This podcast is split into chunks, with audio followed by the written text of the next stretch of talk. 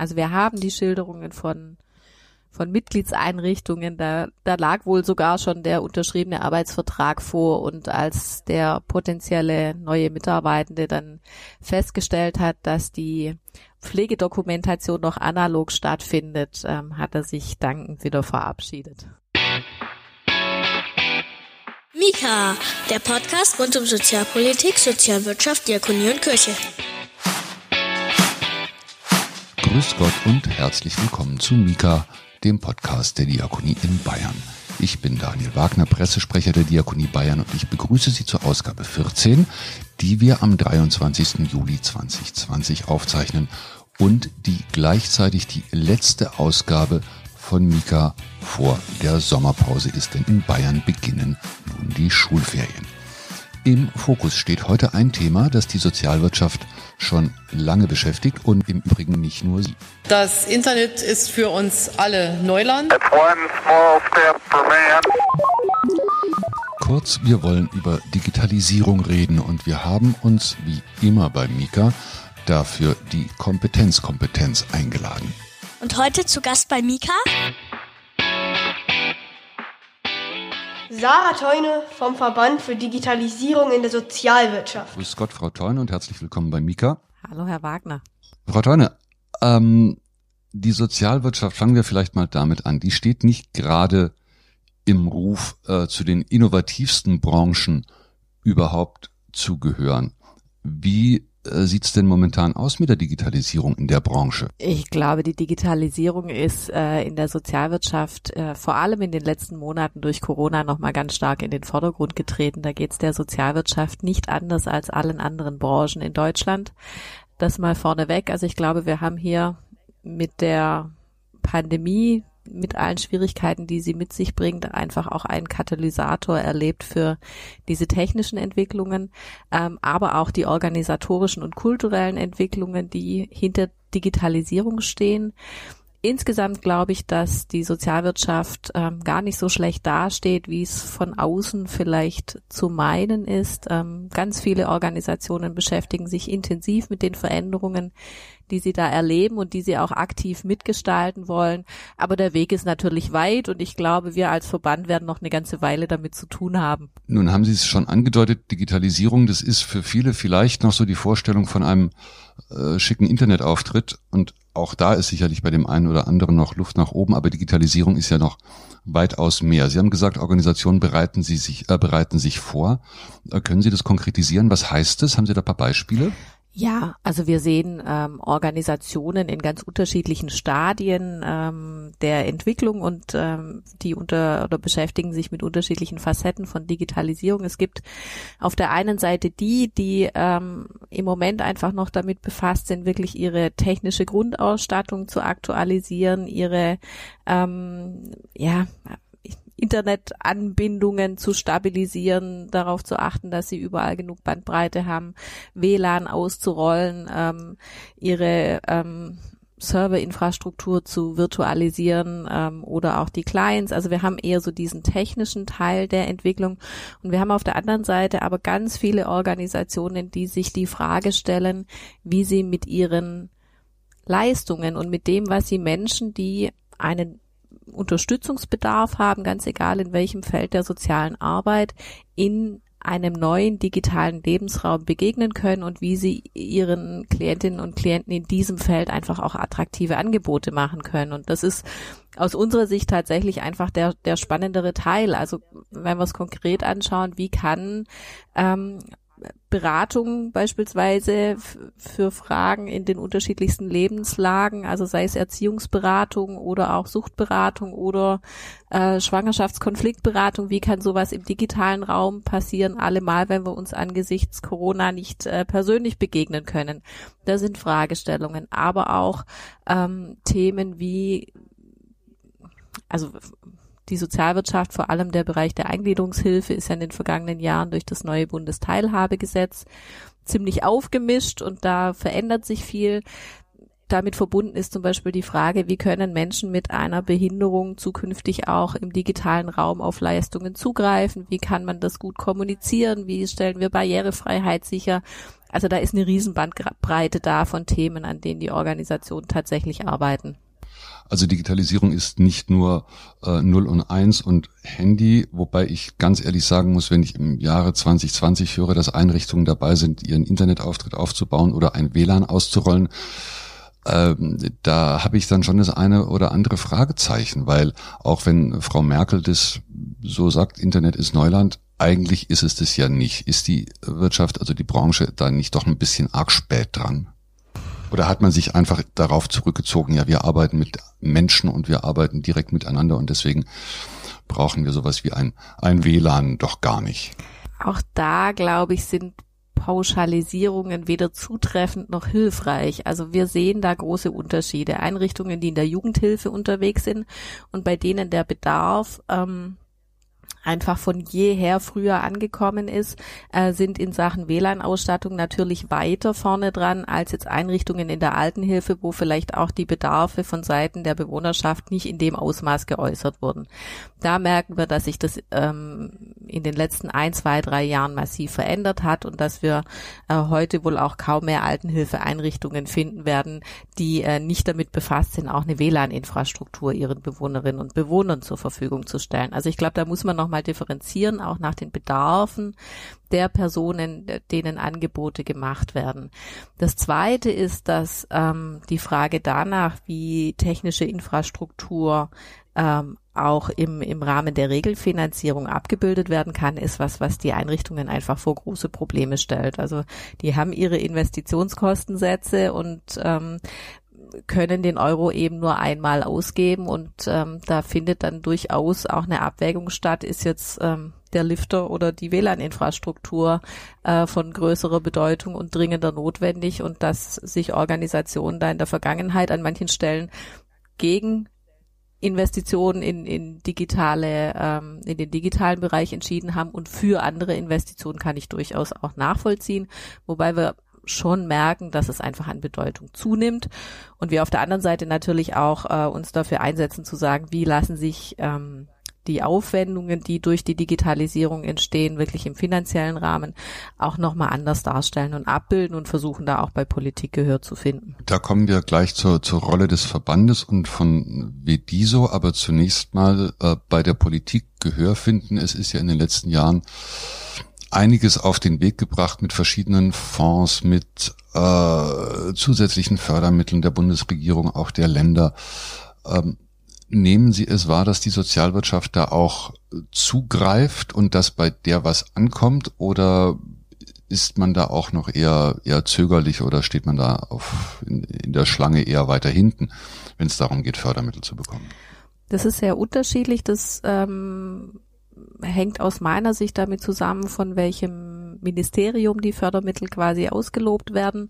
Wenn wir jetzt uns mal anschauen, ähm, die Fördertöpfe des Bundesministeriums äh, für Wirtschaft, dann beobachten wir an manchen Stellen, dass die Sozialwirtschaft explizit ausgenommen ist vom Kreis derer, die äh, von den Förderungen profitieren können. Darauf machen wir natürlich aufmerksam und sagen, das geht so nicht. Wir haben auf der anderen Seite äh, Fördertöpfe, die dann eher ähm, vom Bundesministerium für Arbeit und Soziales kommen. Da ist die ähm, ähm, Sozialwirtschaft dann immer explizit genannt und eingeschlossen und das sind natürlich Töpfe von denen, die werden auch in Anspruch genommen. Also da greift die Sozialwirtschaft drauf zurück. Ähm, wir beobachten, dass das natürlich im Rahmen von, von Projektfinanzierungen, von Anschubfinanzierungen interessant ist. Die große Frage, die oft bleibt, ist, wie bringen wir sowas in den Regelbetrieb und wie können wir das regelhaft finanzieren? Und wie lautet die Antwort? Ähm, Im Moment gibt's auf die Fragestellung aus meiner Sicht keine befriedigende Antwort und da kommen wir wieder vielleicht zu den Aktivitäten, die wir auch im Verband äh, gerade anstreben. Wir bilden im Moment ganz aktuell ein Bündnis mit weiteren Verbänden im Feld der Sozialwirtschaft und auch im Feld äh, von IT und Digitalisierung, um genau diese Fragestellungen auch nochmal an die äh, Bundespolitik zu adressieren und konkrete Vorschläge dazu zu machen, wie kann, wie können diese Aufwendungen für, für Investitionen in Digitalisierung und auch Innovation im digitalen Bereich ähm, möglicherweise in, in Regelfinanzierungssätze mit aufgenommen werden. Das ist vermutlich eine sehr komplexe Aufgabe, wenn man sich ansieht, wie komplex die Finanzierung sozialer Dienstleistungen in Deutschland ist. Ja, oder? absolut. Und vor allem ähm, haben wir an der Stelle auch die Herausforderung, dass äh, viele Leistungsstrukturen nicht einheitlich auf Bundesebene geregelt sind, sondern dass wir da eben auch in die föderalen Strukturen reinschauen müssen. Ähm, die Leistungs äh, Trägerlandschaft ist sehr divers. Also wir haben immer vielfältige Adressaten, um solche Themen anzusprechen und ähm, eine große Herausforderung zu schauen, wo muss man es auf Bundesebene, wo muss man vielleicht auch gesetzliche Voraussetzungen schaffen, um dann tatsächlich vor Ort kommunal oder auf Landesebene entsprechende Umsetzungsregelungen hinzubekommen. Jetzt haben wir den Verband bereits erwähnt. Ähm, mal einen kleinen Überblick. Also wir haben äh, abseits von Vediso auf Bundesebene der Diakonie alleine knapp 70 Fachverbände mhm. und das Ganze bildet sich dann auf äh, Ebene der Landesverbände nochmal ähnlich ab. Also die Zahl der Verbände ist nahezu endlos. Hat es da jetzt noch eine Pressure Group gebraucht? Gute Frage. Äh, äh, können wir, glaube ich, trefflich darüber streiten, zumal wir selbst auch der Auffassung sind, dass Digitalisierung eigentlich ein, äh, ein Thema ist, was in die Breite muss und was wir auch in den Organisationen gar nicht nur an einer Stelle verankern wollen. Insofern finde ich die Frage völlig gerechtfertigt und da äh, glaube ich, wird, werden wir auch als Verband gut dran tun, das immer wieder zu hinterfragen. Sind wir als Organisation in der richtigen Struktur unterwegs? Aber insgesamt sind wir der Auffassung, dass es ähm, Sinn macht, einen Verband zu haben, der sich auf dieses Thema fokussieren kann. Wir haben ähm, keine anderen Themen, die wir bedienen müssen. Wir müssen an keiner anderen Stelle ähm, Kompromisse schließen, um jetzt ähm, Ziele in anderen Feldern zu erreichen, sondern wir können uns sehr stark auf dieses Thema fokussieren.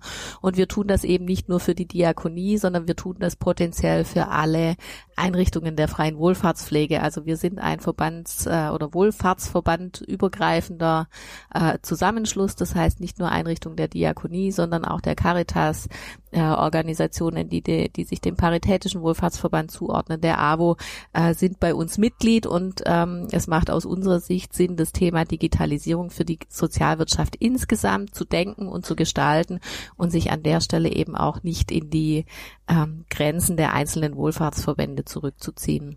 Also zu den Mitgliedern muss man mal sagen, die Mitgliederliste haben wir natürlich dann im Link in den Shownotes. Da gehören dann auch Träger dazu, wie der Caritasverband Nürnberg oder das Diakonissenhaus in Teltow bei Berlin. Und das sind jetzt ja nicht gerade die Startups. Korrekt. Das muss man ja, glaube ich, auch mal sagen. Aber wenn man, wenn man die Mitgliederliste anschaut, dann könnte man doch ein bisschen den Eindruck bekommen, dass äh, wie diese momentan zumindest den Schwerpunkt bei den konfessionellen Trägern hat. Also ich sehe sehr viel äh, Diakonie, ich sehe sehr viel Caritas und dann wird's schon eher dünn. Täuscht der Eindruck oder haben die Konfessionellen da momentan äh, die, die Oberhand und was machen eigentlich die Privaten? Mhm.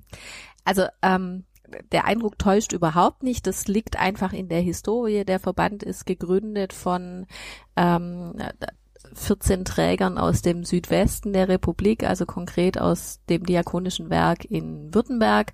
Ähm, daher kam die Initiative für die Gründung des Vediso und genau diese Historie ähm, sieht man heute auch noch in der Mitgliederliste, wobei die Wachstumsraten jenseits der konfessionellen Wohlfahrtsverbände natürlich viel größer sind, weil wir es da ähm, oder uns im Moment einfach auch darauf konzentrieren, wirklich diese, diese Breite der Trägerlandschaft, die wir in Deutschland ja auch haben, in, in der Verbandsstruktur oder in der Mitgliedschaft abzubilden. Also ja, im Moment noch ein starker Fokus auf Diakonie und Caritas, aber die anderen Wohlfahrtsverbände äh, werden zunehmend auf uns aufmerksam und da ist einfach auch großes Interesse da. Ähm, insgesamt sind die anderen Verbände natürlich auch im Feld Digitalisierung unterwegs. Also wir können da auch äh, zum Beispiel uns mal das Deutsche Rote Kreuz angucken. Die sind als, als Wohlfahrtsverband selbst wahnsinnig aktiv und ähm, ganz agil unterwegs in dem Feld, machen da tolle Angebote für ihre Mitglieder. Und an den Stellen versuchen wir natürlich auch Kooperationen zu beginnen, einfach auch zu schauen, wo lassen sich Ressourcen bündeln, wo lassen sich Anstrengungen gut aufeinander abstimmen, um insgesamt für die Branche das Thema Digitalisierung voranzutreiben. Mika, der Podcast der Diakonie in Bayern. Der Verband ist ja nicht nur ein politischer Vernetzungs- und, und, und Lobby- und Themen nach vorne Bringverband, Klammer auf, das war jetzt der Werbeblock und wenn Sie, weil wir die so Mitglied werden möchten, finden Sie auch das in den Shownotes, Klammer zu. Es ist auch ein Verband, der eigene Angebote hat. Stichwort mit Pflegeleben. Möchten Sie dazu zwei Sätze sagen? Das kann ich gerne tun. Ähm ich habe gerade schon von der Entstehungsgeschichte des WD so berichtet und die initiale Idee, warum der Verband entstanden ist, war die Überlegung, dass es doch eine gute Idee wäre, eine eigene Plattform innerhalb der Sozialwirtschaft für die Sozialwirtschaft zu haben, auf der soziale Dienstleistungen im Internet ähm, präsentiert werden und von denen, die die Leistung in Anspruch nehmen möchten, im Idealfall sogar gebucht werden kann. Das war die ähm, Idee, die am Anfang stand und diese Entwicklung haben wir verfolgt und irgendwann war klar, dass eine solche Plattform zu entwickeln ein großes eigenes Projekt ist und in dem Zusammenhang wurde dann die Mit uns Leben GmbH äh, gegründet und ins Leben gerufen, die heute die Plattform Mit Pflege Leben betreibt. Diese Plattform wurde von der Mit uns Leben GmbH entwickelt. Äh, sie bietet Angebote für ähm, ältere Menschen und ihre Angehörige mit einem mit einem Bedarf der Unterstützung und äh, das war die, die Fragestellung, die auch so am Anfang stand, was brauchen diese Menschen denn eigentlich? Also wenn, wenn jemand alt wird, wenn sich jemand zu Hause nicht mehr allein selbst versorgen kann, stehen die Person selbst und seine, ihre Angehörige immer vor der Frage, was tun wir denn jetzt? Welche Angebote gibt es? Und genau diese Situation wurde von den Betroffenen oft als Pflegedschungel beschrieben. Also wer in der Branche oder in diesem Hilfefeld nicht zu Hause ist, für den ist das gar nicht so einfach zu durchblicken. Was ist denn, was sind ambulante Angebote, was ist Verhinderungspflege, was ist Kurzzeitpflege, was ist eine Tagespflege, wann wird's stationär und welche, an, welchen Anspruch auf, auf Unterstützung habe ich vielleicht auch. Und diesen Dschungel ein wenig zu lichten und da ähm, Orientierung zu bieten, Angebote zu sortieren. Ähm, diese Aufgabe hat sich die Plattform mit Pflegeleben vorgenommen und ähm, bietet da heute einfach ein, ein, großes Angebot an Informationen, an Checklisten, an Orientierung, ähm, Informationen rund um das Thema Alter und Pflege und eben auch ganz konkrete Angebote von Leistungen, ähm, die Personen mit einem Hilfebedarf in Anspruch nehmen können. Ja.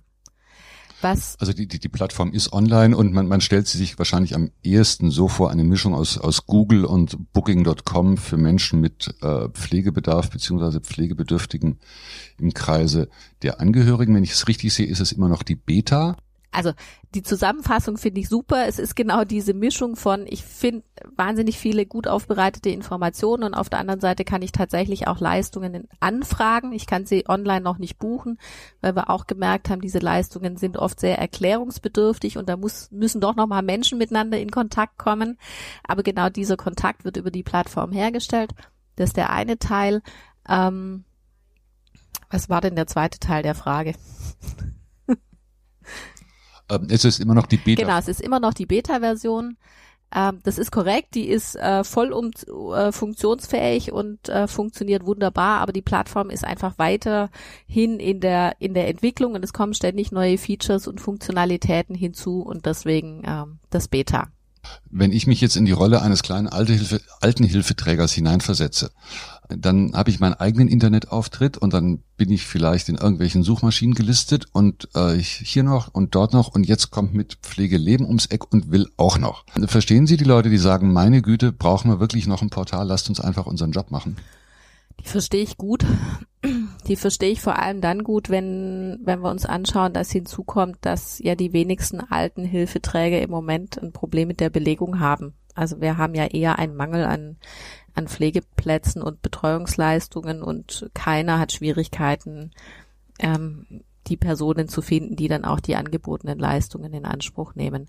Ähm, das Spannende an der Plattform ist, dass es zum einen hilfreich ist, um die eigene Sichtbarkeit der eigenen Homepage zu verbessern. Also wer auf der Plattform ist, ähm, hat einfach auch selber ein besseres Google-Ranking für seine Seite und ähm, wird ähm, einfach auch über die Plattform nochmal besser gefunden.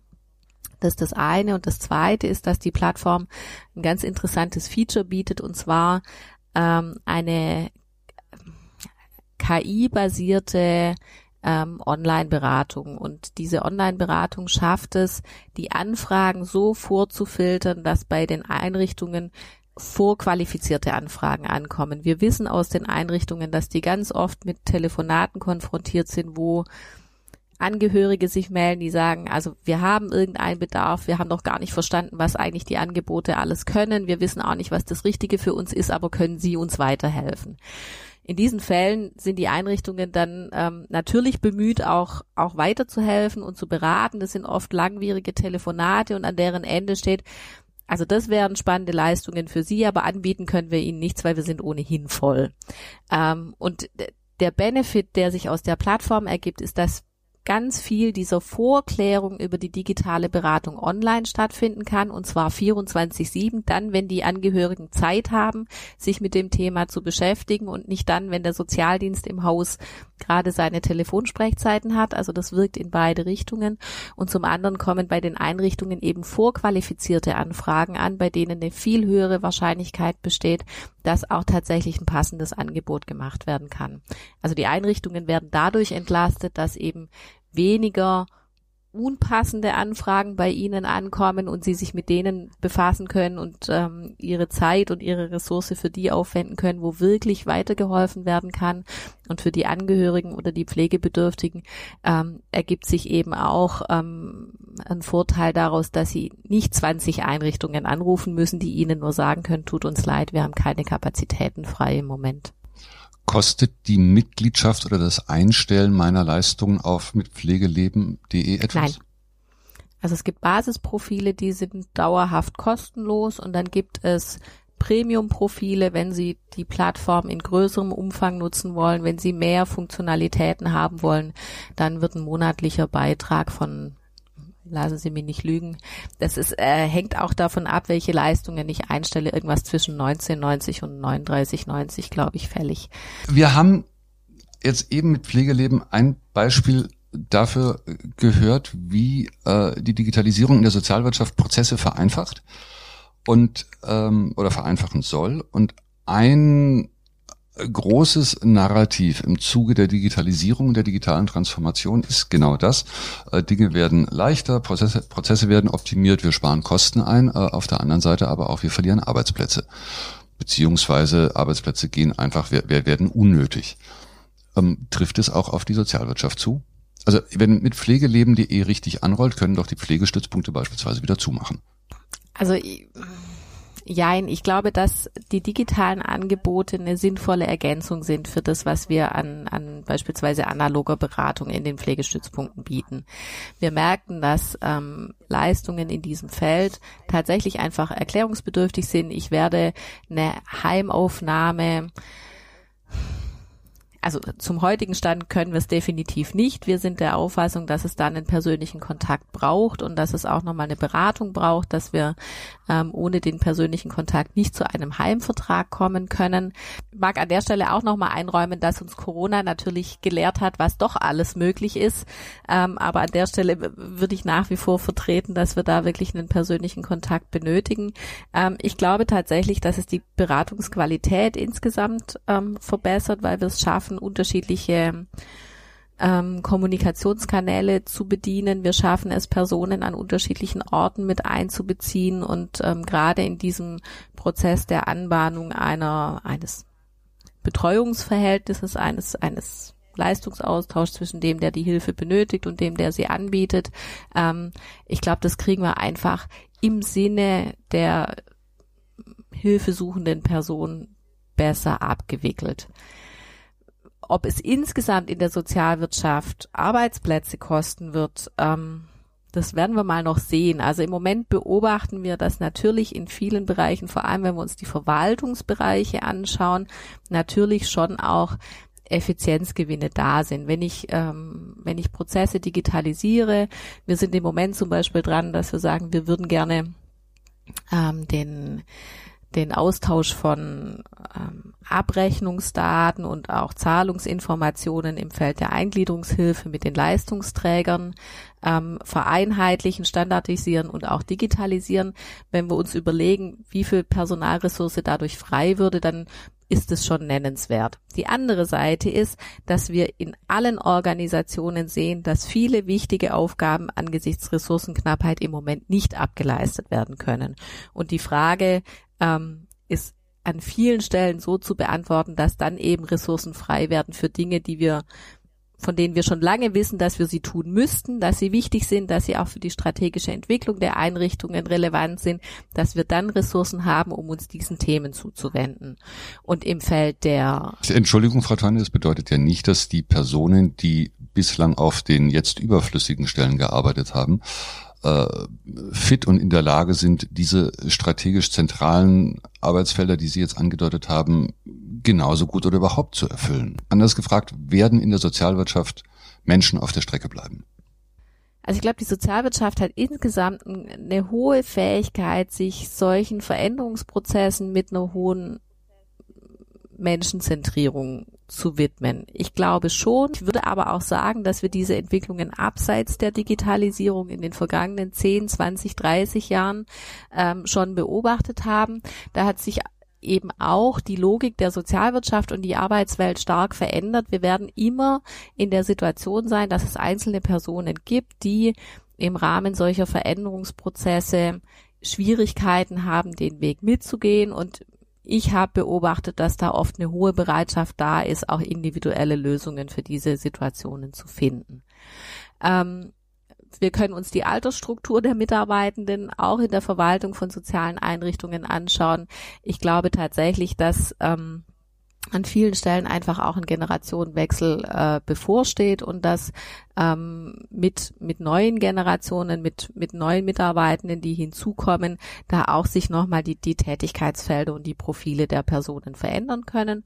Und zum Dritten glaube ich, dass ganz viele Personen in der Sozialwirtschaft auch eine hohe Kompetenz und Kapazität haben, sich mit neuen Rahmenbedingungen gut auseinanderzusetzen. Und das ist was, was wir im Rahmen des Verbandes ja äh, auch nochmal ganz aktiv aufgreifen und uns mit unseren Mitgliedern damit beschäftigen, wie können wir wir nennen das Skillset, also wie können wir die Fähigkeiten, Fertigkeiten, auch das Erfahrungswissen von Mitarbeitenden so entwickeln, dass sie genau mit diesen Veränderungen gut umgehen können und im, in einer zunehmend digitalisierten Arbeitswelt eben auch andere Aufgaben wahrnehmen können und andere Stellen einnehmen können, als sie das in der Vergangenheit getan haben.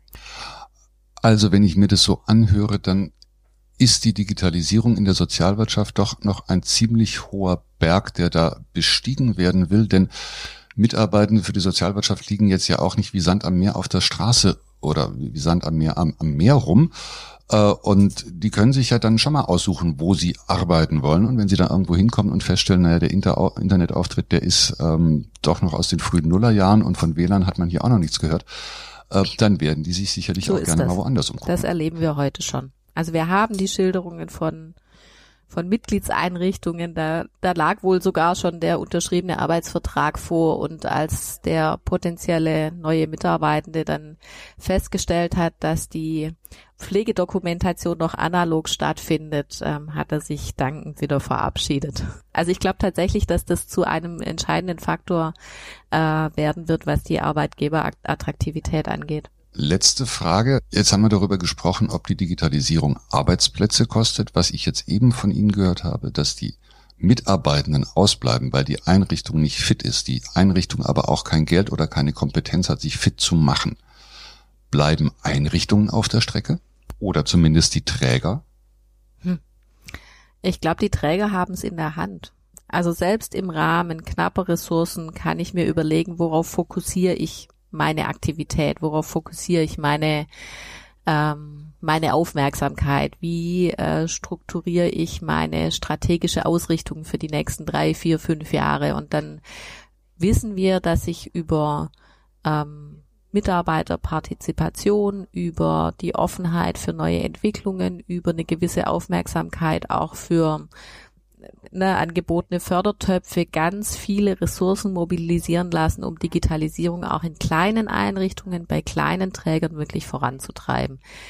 Ähm, man muss in den Fällen, glaube ich, einfach auch wach sein und realistisch bleiben und sagen, wir können nicht alles auf einmal tun, aber ich bin überzeugt davon, dass jeder Träger ähm, die Möglichkeit hat, einzelne Schritte voranzugehen und sich in den Feldern weiterzuentwickeln. Und wir sehen auch, dass Mitarbeiter, wenn sie in diese Entwicklungen mit einbezogen sind, das, das sehr positiv honorieren und, und wirklich äh, positiv rückmelden und sagen, wir wissen, wir brauchen nicht mehr darüber diskutieren, ob Digitalisierung kommt. Wir können nur darüber diskutieren und daran mitwirken, wie sie kommt und wie wir sie gestalten wollen. Und ähm, ich glaube, dieser Weg steht jedem Träger und jeder Einrichtung offen.